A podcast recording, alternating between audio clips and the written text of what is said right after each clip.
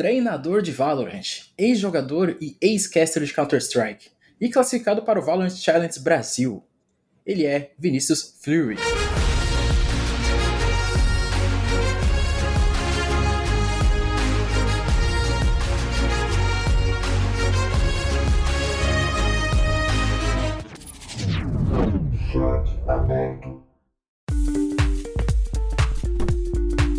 Salve fãs dos esportes, como vocês estão? Abrindo a primeira sexta-feira de fevereiro com mais uma edição do nosso querido chat aberto e logo de cara falando de Valorant, onde na próxima semana começa o Challenge Brasil, o principal torneio do FPS da Riot Games. Eu sou Max Alexandre, redator, repórter da ESPN Esports Brasil e logo menos eu estou junto aqui com Flurry, treinador da Light in Game, que conquistou sua classificação no segundo qualificatório para o evento principal. E aí, Flurry, como você tá? Fala Max, tudo bem? Tudo bem com você? É, primeiramente, obrigado pelo convite aí para participar do chat aberto. É, enfim, tô empolgado, né? Tô empolgado, como você mesmo disse. A gente está trabalhando muito aí com a, com a nossa equipe aqui da Lighting Gaming para ter um bom rendimento nessa primeira competição. O time é muito novo, mas os resultados aí que a gente obteve nessas duas primeiras semanas foram muito positivos, né? E a gente tá buscando fazer o nosso melhor, cara. Dia após dia. Certo. A gente já vai ter o começo já desse, desse torneio, o maior torneio de Valorant do Brasil. Não só, ele também não é só o maior torneio, mas ele também considera um qualificatório mundial, não é mesmo, Flurry? Exatamente, exatamente, né? A gente acabou pegando uma vaga ali no, no Closed, né? Porque o que acontece? As campanhas de 2021 da Ingaming deram a vaga diretamente para o Closed para a organização. Né? Não era a mesma lineup e tudo mais, mas a Riot tem esse esquema que herda a vaga, né? Devido às campanhas anteriores, e a gente foi direto pro Closed na primeira etapa. A gente acabou sofrendo uma derrota para a equipe do MBR, né? Mas era a nossa primeira semana de trabalho, tava muito, tava muito raiz ainda o time, né? Sem muitas táticas, sem muito planejamento. E para a segunda semana, após essa derrota, a gente veio um pouquinho mais acordado e a gente derrotou a equipe do Renegados e a forte equipe do Botafogo aí também, que foi o nosso desafio final ali. E agora estamos na competição. Quanto a essa vaga internacional, o que acontece? A gente passou do Closed e agora a gente está entre as 10 melhores equipes aí do Brasil para disputar uma vaga internacional. E aí tem uma outra vaga internacional que você acaba disputando com a região LAS, né? Que seria a região aí é, Argentina, Chile, é, Uruguai, enfim. Tem, tem uma região LAS que eles chamam, que são desses países, e a região BR. E aí, no final das contas, uma equipe BR vai disputar uma vaga também no Mundial com essa equipe que vem do LAS certo? A gente vê que o Brasil teve um grande baque, né, por causa do, do, desempenho internacional, perdeu uma vaga, uma vaga direta e agora vai ter que disputar juntamente contra a equipe do Latam também. É uma situação para o Brasil que acho que serve mais como aprendizado do que uma falha, não, não é mesmo? Porque a gente não perdeu a vaga, acho que foi feita uma reconstrução, acho que no, no, na minha visão. É, eu, eu acho que a galera lá de fora, até os próprios organizadores aí das competições e a própria Riot, eles são bem criteriosos, né? E eu acredito que devido às campanhas do, dos times brasileiros, isso foi uma, uma decisão justa. Né? A gente tem que pensar que o Brasil estava tirando ali uma vaga da Europa, que está com um cenário hiper evoluído, está com um desempenho ali sensacional nas competições, né? E acaba que eles priorizaram a região brasileira devido ao público, devido ao potencial das equipes, mas em 2021 nosso rendimento não foi tão bom quanto esperado. E a empresa vê isso, né? A empresa acaba vendo os resultados. Nós não, por exemplo, nós não passamos para nenhum playoffs, né? De, da, das competições do mundial. Então acho que isso acaba pesando. Né, na, é, falando sobre as regiões, o Brasil teve o mesmo desempenho do que é, o Japão, por exemplo, né, que não é um, uma região tão forte no FPS. A gente teve quase o mesmo desempenho ali que as regiões da, da Oceania, né, da Ásia com exceção da, da região da Coreia, que mandou bem ali em alguns mundiais, mas assim, o Brasil acabou ficando. É, resumindo, o Brasil ficou devendo, sabe? E essa foi a, a, a, explicação, entre aspas, né, nos bastidores, da Riot tirar essa vaga da gente. E agora a gente acaba competindo por uma vaga com o LAS.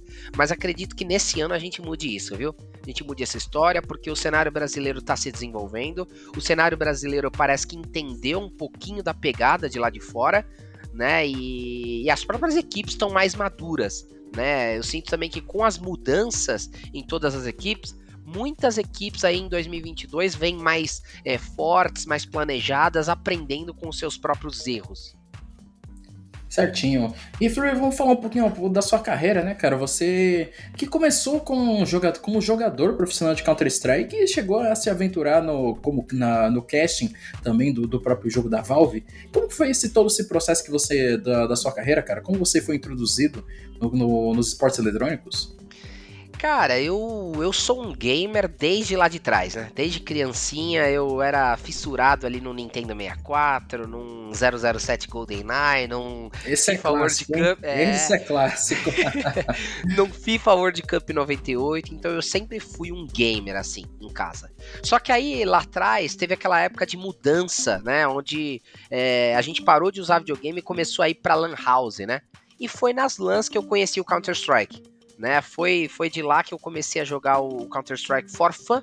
E lá em 2008, 2009, quando eu jogava Ragnarok, eu montei um timinho com os meus amigos do Ragnarok, né, pra gente começar uma, uma campanha assim de, de competitiva, vamos dizer assim, né? Começar aquele, aquela vibe de treinar, de jogar aquele 5x5 com tática, com seriedade. E aí, a partir de 2009, eu comecei a me desenvolver como jogador. Comecei a ir para bootcamps, campeonatos ali é, amadores, né? Como, por exemplo, a G3X Cup, que foi meu primeiro grande campeonato, vamos dizer assim, em LAN, ali em 2010, né? Só que aí o que acontece? O CS 1.6, ele teve uma, um período breve para mim, né? Porque logo em 2012 a Valve já lançou o CS:GO. Aqui no Brasil demorou para o CS:GO pegar. Então muita gente do cenário manteve a sua gameplay no CS 1.6 devido a condições mesmo, né? O CS:GO era um jogo que exigia um pouquinho mais do computador, exigia um pouquinho mais de você ter condições financeiras para fazer esse upgrade. Então a galera preferiu se manter no CS 1.6. Né, demorou para pegar aqui no Brasil. No Brasil, o CSGO só pegou lá em 2014 né? Em 2014 que a galera foi migrar um pouquinho, vamos dizer assim, né? E, e, eu, e eu peguei essa época. Eu peguei exatamente essa época que o CSGO estava se desenvolvendo no Brasil. Então, desde lá, eu virei meio que um capitão. Eu peguei toda a, a vibe de estudar o jogo, né, do CSGO e montar as minhas equipes, né? Tanto que ali em 2015, por exemplo, a gente tinha um, um contato muito forte com os, os, melhores jogadores aí de 2016, 2017, né? Treinava contra o time do Cold, do Taco, dos Gêmeos, né? Jogava aí algumas competições contra KNG, contra o, o Michel, o NAC, o Pit, né? Que era uma base ali muito sólida aqui do cenário nacional, né? E pegando todas essas equipes aí que também estavam evoluindo. E a partir desse momento que eu citei para você, que eu sempre fui capitão das minhas equipes, eu sempre estudei muito o jogo e eu sempre peguei muito a vibe das análises internas do jogo, né? E aí foi o momento que eu passei a ter esse conhecimento para virar caster, entendeu?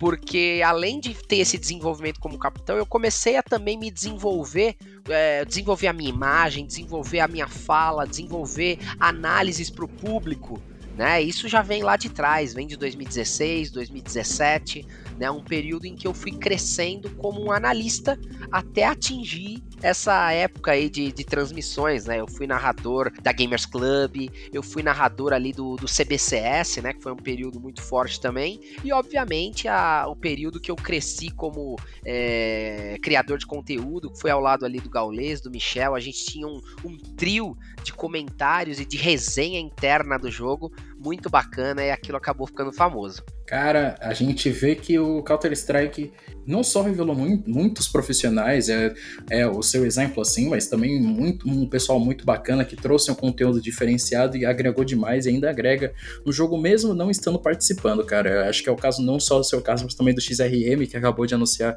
que vai estar compondo o corpo de casting do Valorant Champions Tour e a Babi uma também, máquina, né? Hein? Ele é uma máquina, uma máquina XRM. Cara sempre amigo, esteve presente, né, cara? Cara, é um amigo meu, né? Um cara que eu tenho muita consideração. É um cara muito talentoso, é um cara que sempre me abriu muitas portas dentro do, dos esportes, dentro dessa, desse cenário de casting, né? Vamos dizer assim. Porque eu fui invadindo o espaço. Né? Na época você tinha o XRM, você tinha o Cap, você tinha o Guizão, você tinha o a lenda Bida, né? Foi um dos precursores aí de tudo. A gente tem que agradecer muito aí a todo o trabalho que o Bida teve. É, estou esquecendo muita gente, com certeza, né? Tive também a minha época ali de comentarista ao lado do Nicolino, ao lado do Marcato, né? Enfim, de boas vozes aí da narração. Tudo cresceu muito, né? Eu acho que o cenário de esportes cresceu tanto que as transmissões foram acompanhando e fazendo isso se tornar realidade, e essa galera fez parte disso. Uma honra, uma honra ter trabalhado ao lado de tantos monstros desse, desse ambiente né, de narração e de transmissão. Esse pessoal é tão bom, mas tão bom de verdade que enca se encaixaram com uma luva no Valorant, né, cara? A gente também tem, é, tem o ponto também que, que o, o Valorant está abrindo uma porta que outros jogos talvez não estejam assim abrindo o olho para a comunidade dos esportes eletrônicos, dando oportunidades para todas as pessoas, independente de cor ou raça, gênero. O Valorant literalmente está dando oportunidade para todo mundo e isso é uma coisa que ninguém pode negar.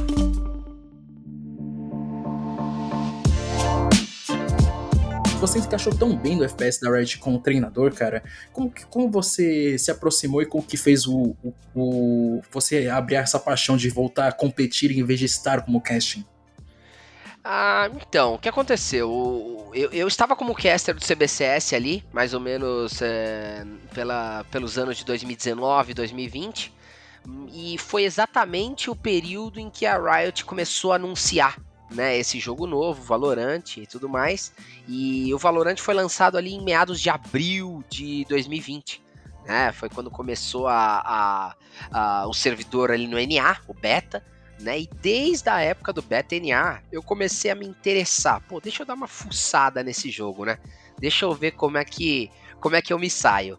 E eu lembro que eu ligava a minha stream para jogar no BetNA, então eu jogava lagado, porque a minha conexão vinha daqui do Brasil e eu conectava em servidores lá do NA, que minha média de ping ficava entre os 125 e os 170, né? Pô, difícil, difícil demais. Os caras contra tinham muita vantagem. Mas eu fui pegando uh, toda a vibe do jogo toda a forma de se criar uma team play, toda a forma de se criar uma jogada, toda a forma de se criar o combo de uma ultimate, o combo de, de, de habilidades de, entre dois agentes, sabe? Para deixar aquela team play forte. Porque isso era algo muito comum no CS essa comunicação rápida, essa gameplay intensa assim com um teammate, né? Ah, pedindo flash, ah, faz uma smoke para mim aqui, faz uma molotov para eu limpar um cantinho, né? Então, existia uma conexão dessa do CS e eu fui acendendo essa paixão por ser jogador. Eu sou um cara muito competitivo e quando eu vi o lançamento do FPS da Riot, eu comecei a me aprofundar e comecei a me apaixonar pelo game. Né? Aquela paixão, aquele fogo se acendeu porque eu adorava ser jogador e a partir do momento que eu eh, fui pro casting e foquei na minha criação de conteúdo, eu abandonei um pouquinho esse lado competitivo. Mas, por ver um FPS novo, por sentir que a Riot iria se empenhar no desenvolvimento desse jogo, eu acabei confiando e eu voltei um pouquinho para esse lado competitivo. Mas o que, eu comecei a perceber também? Eu comecei a perceber que a criação de conteúdo com esse jogo seria muito forte. Muito forte pela resenha, muito forte pelo caos que o jogo proporciona, né? Porque o jogo é uma bagunça. O jogo é uma bagunça, entre aspas, de habilidades que é difícil de você entender estando no jogo. Imagina assistindo se você não tem muita familiaridade, né? Enfim, você precisa criar essa base de compreensão do jogo e tudo isso eu foquei. E aí, a partir do momento que eu percebi que a criação de conteúdo com ele seria bacana e que eu queria me transformar numa pessoa competitiva dentro do jogo, eu, tem, eu busquei aliar as duas coisas. Né? Eu busquei aliar a criação de conteúdo, a minha stream, com um time sólido. Né? E foi aí que a gente criou a, a base da Delira né? A Delira Wolski, que é uma equipe que, que tinha como base eu e o BRN, né, que hoje é o meu duelista da, da equipe da Endgame, ele que nunca teve o foco nessa, nessa carreira profissional, né, mas que agora a gente está tendo a oportunidade aí de mostrar esse talento dele, porque mesmo criando conteúdo e mesmo sendo streamer, nós tivemos muito, muito, muitas boas campanhas, né? Vou falar dessa forma, porque o que aconteceu? A Delira, mesmo sendo um time de streamer, acabou participando de dois VCTs, dos três VCTs que ocorreram em 2021. Né? Então foi, foi bacana essa trajetória. Então eu aprendi o jogo, eu comecei a gostar do jogo, eu criava conteúdo para o jogo, e aí eu pensei, pô, o Fluir tá carente de jogar campeonato.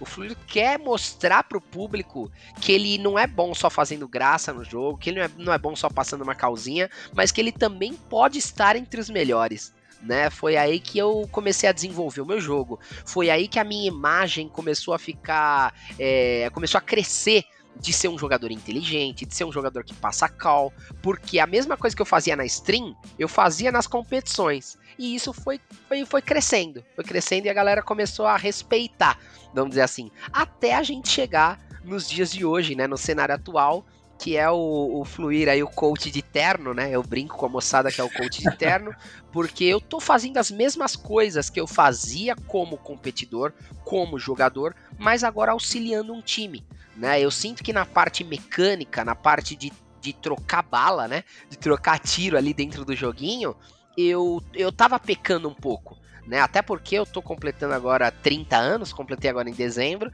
e a mecânica vai caindo, né? Além da mecânica ir, ir diminuindo, da, do, o seu potencial também diminuindo, você perde um pouquinho daquele fôlego e daquele ímpeto que você tinha para treinar e desenvolver o seu individual, sabe? E, e isso acabou pegando para mim. Então eu pensei, pô, e se eu comandar jovens? E se eu comandar jogadores que têm mais potencial que eu e tentar levar um pouco do meu conhecimento para eles e tentar fazer crescer uma equipe, né? Como eu estava fazendo ali na Delira como jogador, mas agora com uma base por trás, né? Tendo aí o apoio do pessoal da Light Defy, tendo o apoio do pessoal da Ingame, que, tá, que vem sendo muito importante para a gente ter esse momento de foco, né? Principalmente aí o que eu citei, o BRN, que era streamer também, 100% focado no, na criação de conteúdo, mas que sempre teve um potencial individual absurdo, né? Ele, eu brinco com ele, BRN, você é um animal, porque as jogadas que ele faz são muito plásticas, né? Ele tem uma mecânica muito apurada no, no mouse, na movimentação, ele sempre foi esse jogador de destaque. Mas agora, com a Lighting Game, a gente está tendo espaço para mostrar isso obviamente ao lado dos nossos jogadores, né? O Flyings, o Nanzin, o, o PDR, que vem crescendo bastante aí no time, e o RGL, que é o meu capitão atual aí. Depois a gente pode até falar um pouquinho da função de cada um. Certo, e a gente vê que a Lighting Game, vocês, como você falou anteriormente, figuraram no top 10 da região brasileira. É, como vocês viram tudo isso e como que ajudou vocês nesse ponto de se prepararem para a temporada nova e também para mostrar que vocês são uma equipe totalmente repaginada, totalmente nova para essa temporada nova do VCT? Cara, é engraçado, né? Enquanto a gente faz essa entrevista aqui no dia 3 de fevereiro, hoje completa um mês que a gente criou a line, né? Que a gente começou a treinar, vamos dizer assim. E na primeira semana e meia nós treinamos com um outro jogador que era o Shox. Um menino novo, um menino talentoso, só que ele acabou tendo alguns probleminhas pessoais, problemas familiares, e acabou tendo que ser retirado da line, né? Eu acabei tendo que removê-lo devido a, ao timing ali dos anúncios, ao timing das competições, e a gente acabou chamando o Nanzin para ser o nosso Sova, né? Então, o que, o que eu queria explicar com isso é que a nossa line é muito recente. Tudo foi muito rápido, a organização da line foi muito rápida, e eu até expliquei para vocês, né? Na primeira semana que nós treinamos com o Nanzin, nós já pegamos logo de cara uma MBR, que tem jogadores aí de, de alto nível do nosso cenário nacional aqui de Valorante, e montaram aí uma line muito competitiva. Quase, quase que eles roubaram a vaga ali da Loud no primeiro qualifier, né? Então tá tudo muito recente pra gente. Hoje completa um mês de trabalho e a gente ainda não conseguiu dar aquela olhada, aquela, aquele, ter aquele capricho 100% em todos os mapas do Valorant. Né, que hoje já são sete. A gente está criando uma base de team play, uma certa sinergia de equipe para que a gente consiga transferir o pensamento de mapa para mapa, sabe? Porque a estrutura se mantém, a forma que você joga ela se mantém também. Então a gente está criando isso na nossa equipe. Com um mês é muito cedo para dizer, né? Mas só de estar figurando entre as 10 melhores equipes aí do cenário nacional dentro dessa competição do VCT é uma honra e nós iremos dar o nosso melhor aí com o apoio da Lighting Gaming para a gente ter um bom bootcamp, né? Eu digo assim, aquela reunião é, presencial, né, dos jogadores para a gente buscar uma evolução mais concentrada e mais rápida nesse período de competição. E a gente vê que vocês tiveram um caminho não, não conturbado, mas acho que bem complicado, porque a gente vê que o cenário nacional de Valorant é lotado de jogadores bons de verdade. É, e acho que até uma. Acho que não sei se é, é uma covardia da Riot Games deixar tanto, um, tanta equipe boa, tanto jogador bom de fora desse evento principal e não trazer uma, uma, liga, uma, uma liga secundária, né, Flurry? Porque a gente vê que muitos jogadores precisam ter uma oportunidade, o, o jogo tá trazendo essa oportunidade para eles, mas a Riot Games sabe que eles não vieram para trazer oportunidades. Eles vieram para trazer um jogo novo, trazer uma coisa nova, mas ao mesmo tempo que visa o não só o próprio umbigo deles, mas ao mesmo tempo uma, uma nova um novo, um novo FPS, uma nova forma de se jogar um jogo de tiro. Então eu quero saber, Free, como que você vê que a Riot Games deveria trabalhar esse alto número de, de equipes e um número tão grande assim de jogadores? É, o que acontece, essa, essa competição que a gente está focado agora, que é o VCT, seria a principal competição do ano que dá a vaga lá para fora para a principal competição mundial, né? Então o que acontece? Esse, esse, essa espécie de discussão de competições secundárias, de competições para jogadores amadores, elas acabam sendo esquecidas por parte das organizadoras, né? É, tanto a Valve, né? A Valve é a mesma coisa. A Valve, que é a, a proprietária do CS, ela organiza o campeonato dela que é o Major, né? Que é o campeonato de maior prestígio internacional. E você tem times e times fortíssimos que acabam ficando de fora.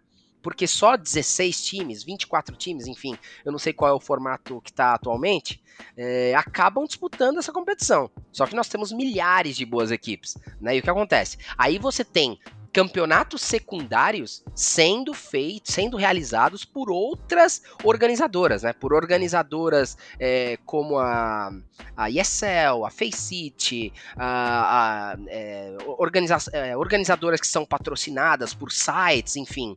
Você tem uma série de competições ali né, sendo, vamos dizer assim, secundárias, essa palavra que você usou. Mas a organizadora só apoia aquela competição que vai te dar a maior visibilidade, o maior prestígio, e eu sinto que isso faz parte do jogo. Faz parte do jogo. Você busca uma evolução interna eh, na sua equipe, no seu individual, que você quer chegar ao nível do, dos melhores times do mundo. Você quer chegar no nível de bala do melhor jogador do mundo. Você quer chegar no nível de conhecimento e de, de, de noção tática que a melhor equipe do mundo tem né, no, na utilização de uma ultimate, no combo de habilidades, enfim, você tenta até repli replicar tudo isso, né? Porque quando a gente assiste uma VOD, a gente tenta meio que entender o que esse cara fez pra gente buscar fazer igual. Então eu sinto que é muito isso, existe uma pirâmide nos esportes. E dessa pirâmide você tem uma base né, que são os jogadores amadores, a galera que está que tá começando, né, que no geral representa uma parcela enorme daqueles jogadores de patente baixa, né? O, ferrinho, o pratinha, o ourinho, ele faz parte da estrutura de negócios e da estrutura competitiva que essa organizadora traz para o jogo. Né? Então, esse ourinho, esse pratinho, ele está alimentando toda uma pirâmide que vai ser, vai ter muita visibilidade só lá em cima né, nos jogadores de, de maior nível, que vão ser aí os 80 jogadores, né? Eu, eu tô falando 80 porque é o 16 times vezes 5. São os 80 jogadores que vão ter o prestígio de estar tá nessa maior competição do mundo e de estar tá ali com a. Com a é, vendendo o sonho, né, vendendo o sonho da evolução. Porque o jogador lá de baixo, ele tem o sonho de evoluir igual o de cima. Então é muito disso, cara. Eu acho que as organizadoras têm um formato muito bem pensado dentro da estrutura dos esportes para vender o produto dela.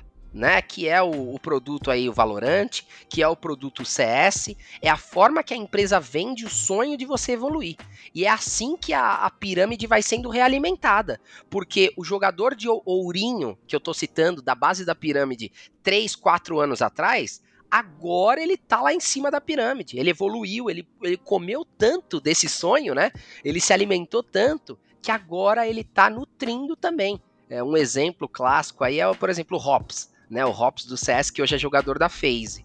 Ele começou lá de baixo, jogando MM. Em 3, 4, 5 anos, o cara já tá aí, um, já virou um fenômeno, né, de mira. E eu sinto muita que a mesma coisa. Muita, muita bala. E eu sinto que a mesma coisa vai acontecer no Valorant né? Você tem esses, esses jogadores que estão começando, muitos até com a primeira experiência em FPS, que acabam buscando ali e acabam tendo um certo tempo de evolução.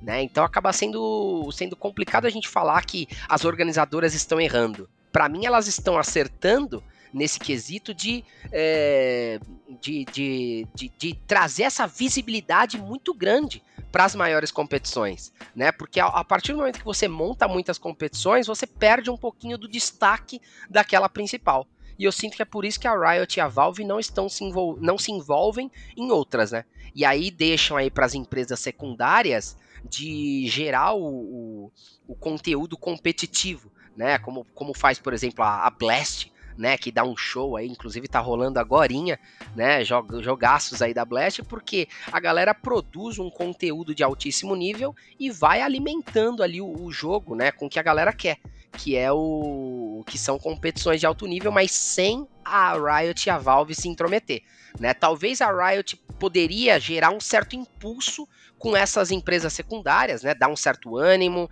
é, conversar um pouquinho com essas, com essas desenvolvedoras de competição que eu acabei citando, para trazê-las também para o Valorante, mesmo que ela não se envolva, que a gente tenha competições diferentes para que não fique esse calendário tão aberto competitivo, né? Certinho. Essa foi uma boa explicação e a parte do Rops que você falou, ele foi um jogador também que foi super disputado nessa off-season do Counter-Strike Mundial, né, cara? Foram muitos...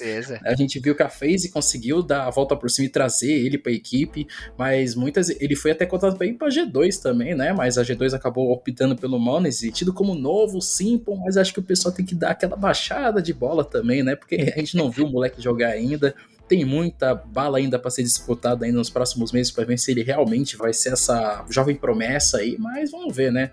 Mas essa é a vibe, essa é a vibe dos esportes, viu, Max?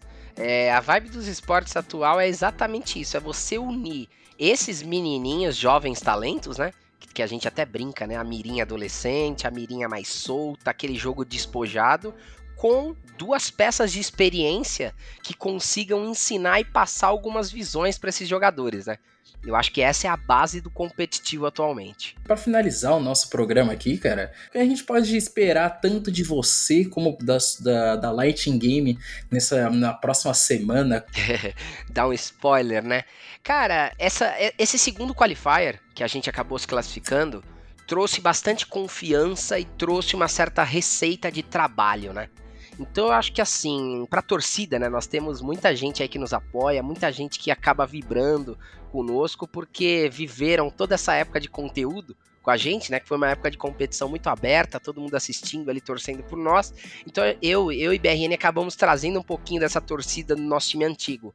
Mas eu queria destacar que nós estamos nos dedicando muito né? O Flyings, por exemplo, que é o nosso sentinela, ele vem trazendo muitas ideias, ele vem trazendo uma certa disciplina pra gente em questão de treino, né? Eu confesso que eu também estou sendo bastante influenciado pelos meus jogadores, buscando a fórmula certa de trabalho, mas a verdade é que a gente está treinando muito, a gente está se dedicando tanto individualmente como em equipe para trazer o melhor jogo possível aí para representar a Lighting Gaming e enfrentar essas fortíssimas equipes do cenário nacional, né? Porque o que acontece? Muitas dessas equipes já estavam ali devido a campanhas de 2021, né?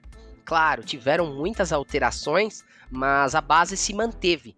E essas equipes já estão mais maduras, né? já estão mais entrosadas, já possuem um certo plano de jogo mais consistente. Então nós estamos buscando nesse curto espaço de tempo é, planejar tudo isso planejar os nossos pistols com perfeição, planejar o nosso uso das utilitárias com perfeição, né? Enfim, jogar valorante quando o valorante tem que ser jogado, né? Que são coisas diferentes. Existem momentos que você joga o FPS simples dentro do valorante, mas existem momentos que o valorante precisa ser jogado com perfeição e é isso que nós estamos buscando para o nosso próprio jogo para desempenhar bem.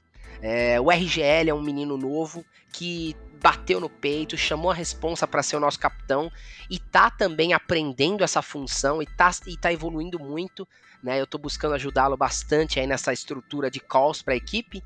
E, e, o Nanzin, né? Nosso Sova também traz bastante experiência aí pro time. Enfim, é um cara que jogou aí na, na Vivocade, na Stars Horizon. Então, saibam que a gente está se dedicando muito aí no, no, no, talento, no trabalho. E por último, o menino PDR, que traz aí essa, essa, espécie de brilho que eu falei da juventude, né? Então esperem da gente aí muito, muito trabalho e dedicação. É isso que eu tenho para dizer. Vai ser uma competição difícil, nós temos ciência disso. São muitas equipes fortes, mas nós queremos chegar surpreendendo de um jeito organizado. Vamos, vamos, vamos, vamos levar respeito para a competição aos nossos adversários, porém trazendo o nosso estilo de jogo, a nossa estrutura, o nosso treino e queremos buscar nossas vitórias. Certinho, Fui. Muito obrigado aí pelo esse, pela essa, essa explicação aí, cara. Chat aberto aqui, pessoal. Está se encerrando. Infelizmente tem que em uma hora teve, tinha que acabar, não é mesmo? E Flori, eu vou dar um espaço para você para você divulgar um pouco das suas redes sociais, cara. Oh, obrigado, obrigado, Max. Obrigado pela conversa. Novamente, obrigado pelo convite aí do chat aberto. Né? Eu gostaria de agradecer a torcida de todos que vibraram aí por nós, né, nessa qualificação que representou muito pra gente. Né? Basicamente, durante toda essa primeira competição é, chave aí da, da, do cenário brasileiro, nós vamos estar presentes. E espero que seja assim durante todo o ano, né? Que a nossa campanha seja cada vez melhor e que a gente busque bons resultados. Gostaria também de deixar aí a, as redes sociais da Light, né? Light DeFi e In Gaming Sports para a galera acompanhar no Twitter, para fazer a nossa organização crescer. E agradecer também o apoio dos nossos patrocinadores, é, o pessoal da organização que foi muito gentil aí, prestativo para a gente nesse primeiro mês. E é isso. É isso, né? Acompanhar também as minhas redes, né? Eu faço bastante stream ali na Twitch twitch.tv barra fluir. E tem o meu Twitter aí para divulgar quando eu tô de live on, o Instagram ali também, Vini Fluir, né? E divulgar aí o pessoal do time, que é o BRN Wolsk, o nosso duelista, o Flymes, né? Que é o nosso sentinela, o Nanzin, que é o nosso iniciador aí, de vez em quando tá fazendo também um controlador, e o PDR, né? O PDR VLR, que também é um menino novo aí que tá crescendo, e o RGL, que é o nosso capitão, então gostaria de pedir aí o apoio de todo mundo para acompanhar a nossa line. E, claro, a torcida também nessa competição que vai ser muito importante para nossa sequência. É isso aí, Flor. Eu mais uma vez quero te agradecer pelo papo e a presença aí no nosso programa. E fãs do esporte, Chacha Aberto está se, está se encerrando aqui. É, muito obrigado aí pela sua audiência. Não se esqueçam de nos seguir nas nossas redes sociais, tanto no Twitter como no Facebook ESPN Esportes Brasil. Eu sou Max Alexandre e fico por aqui. Tchau, tchau e um abraço, pessoal.